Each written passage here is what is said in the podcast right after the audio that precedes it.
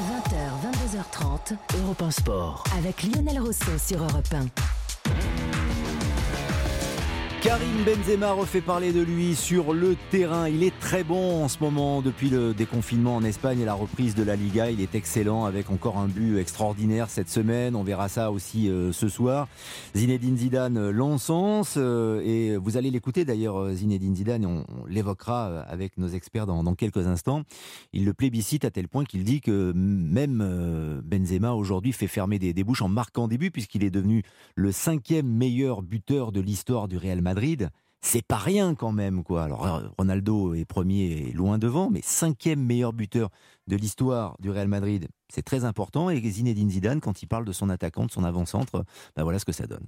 Ouais, sa prestation a été, euh, été magnifique, comme, toute l'équipe, j'ai envie de dire, mais c'est vrai que son but a été extraordinaire. Parce que c'est pas facile, hein. même si on sait qu'il est, qu'il est à l'aise avec son pied gauche, mais bon, frapper comme ça de cette manière, se lever le ballon et frapper de, frapper de voler comme ça du pied gauche euh, sans que le ballon tombe par terre ou, en demi-volée, c'est vraiment, vraiment un geste compliqué. Donc voilà, c'est beau à voir de l'extérieur en tous les cas et, je suis content pour lui parce que souvent euh, on voit Karim comme, euh, comme le numéro 9 de Madrid, il faut qu'il marque des buts, mais il fait pas que ça. Donc quand il marque, ben, je, suis content parce qu'il faire un peu des bouches et, et en même temps, ce que je veux dire, c'est que son travail, il le fait, il le fait quoi qu'il arrive.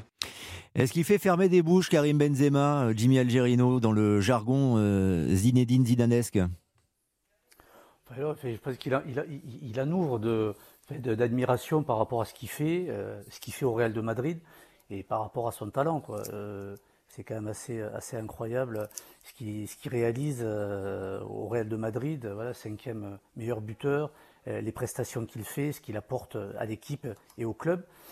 Bon, après, moi, je, pense qu'il n'y avait pas un message euh, subliminal par rapport à, la France, par rapport à l'équipe de France. Je crois que c'était. Euh, parce que c'est vrai que je pense que c'est un joueur aussi, vu, ses, caractéristiques, qui peut très rapidement euh, euh, peut-être disparaître ou être moins performant. Donc de suite, on peut lui tomber dessus, on peut, on peut lui dire, oh, ben, on n'a pas vu Benzema ou il n'a pas marqué par rapport à son poste. Mais voilà, comme l'a dit euh, son coach, il travaille beaucoup, il est très utile, euh, que ce soit dans ses déplacements, dans, dans, son jeu avec ballon et sans ballon.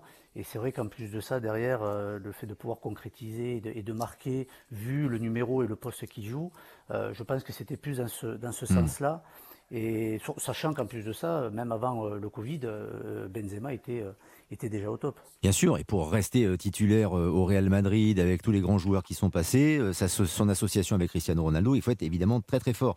Ça, on ne dit pas le, contraire. Néanmoins, la formule de Zinedine Zidane, Jean-François Pérez, elle est un petit peu maladroite, peut-être, ou est-ce qu'elle a du sens Jimmy Algerino dit que non, c'est pas un message subliminal, mais tout de même, est-ce que l'inconscient s'exprime? Bah, Quoi qu'il en dise, Benzema, et quoi qu'on dise Zidane, c'est quand même un, un joueur qui s'est bâti sur une espèce de revanche euh, contre son propre pays, en gros. Quoi. Voilà, il y a ça toujours en filigrane qui traîne depuis euh, des années. D'ailleurs, on rappelle qu'il est toujours mis en examen dans l'affaire de la sextape.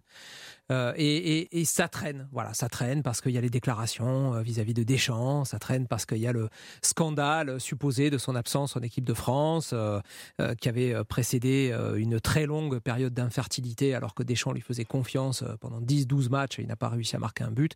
Voilà, tout ça, il y a cette espèce de gloubi-boulga, la footballistique, médiatique, qui fait que c'est jamais bien clair avec, euh, avec Benzema.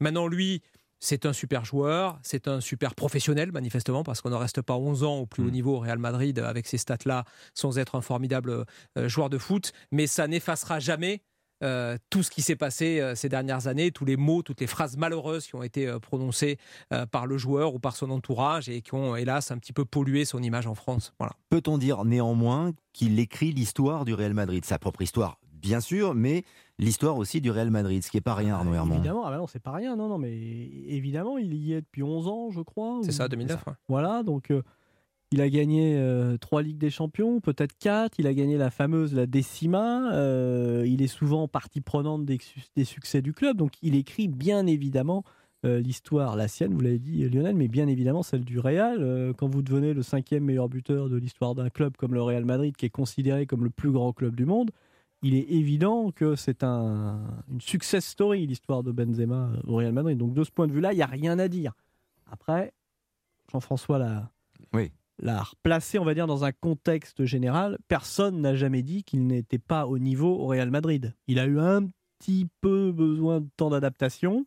Après, il a très bien su et il a très bien travaillé avec Ronaldo, qui était quand même le moteur de cette équipe. Et ils ont fait un carton tous les deux.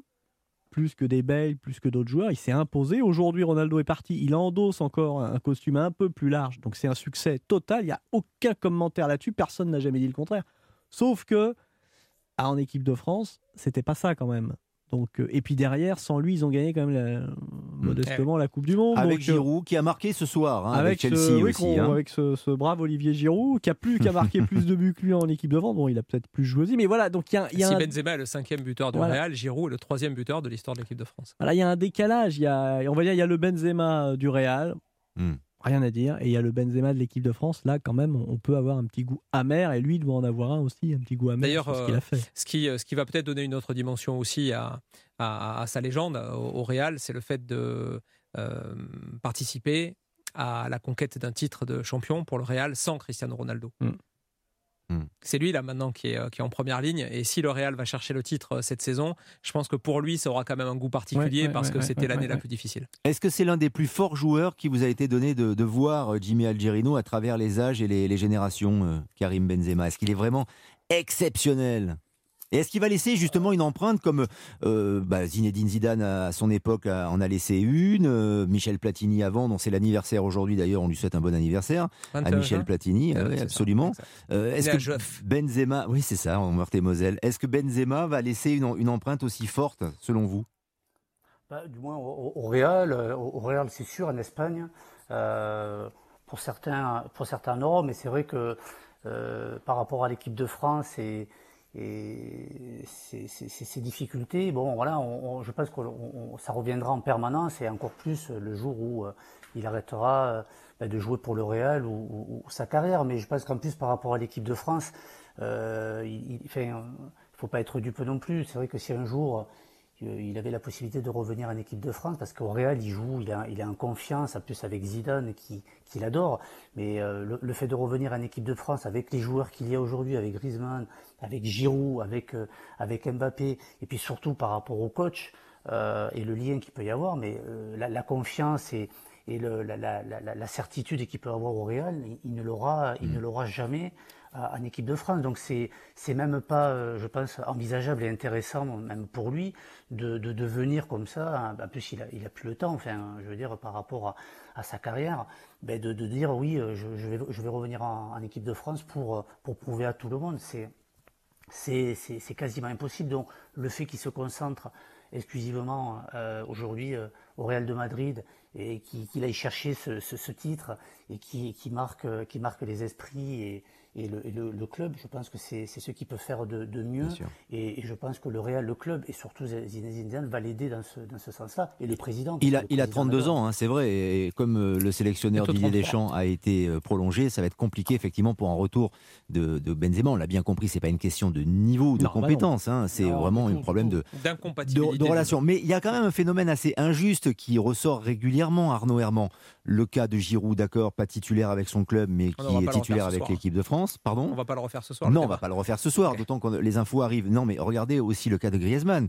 Pardon, Griezmann, il joue pas au Barça. C'est Bra- c'est Braithwaite qui joue. Bah, attendez, le dernier Oui, match, oui, c'est Braithwaite qui a. Ce qui, joué. ce qui est dur, c'est de se dire Ah, bah, que- parce qu'il a joué à Toulouse. Il a quand même joué, il a quand même joué beaucoup avant la, la crise du Covid. Mais là, Ah oui, cette mais- semaine, regardez. Oui, oui, Ouais, oui, il n'a pas, il a pas joué avec le Hum, Barça. Ça se hum. passe pas bien au Barça. Et pourtant, il est en équipe de France, Oui, Griezmann. oui, mais on n'est plus, euh, voilà, c'est plus un argument euh, de l'ère. Ça, ce n'est pas, pas alors, recevable. ce n'est pas un argument euh, de l'ère Didier Deschamps. Et Ah, ça. Non, mais bien sûr. Ça a un petit peu évolué. Hum. on va dire que ça a évolué. Voilà. Ça a évolué. On se retrouve dans quelques instants avec Jimmy Algerino, avec Arnaud Herman, avec Jean-François Pérez et avec notre invité Julien Fournier, le directeur du foot de l'OGC Nice. On débattra d'ailleurs juste après l'entretien sur la progression, l'évolution de ce club qui se présente peut-être, qui sait, comme un grand rival du Paris Saint-Germain dans les saisons futures dans le championnat de France de Ligue 1. C'est Europe 1 Sport. Vous restez avec nous évidemment.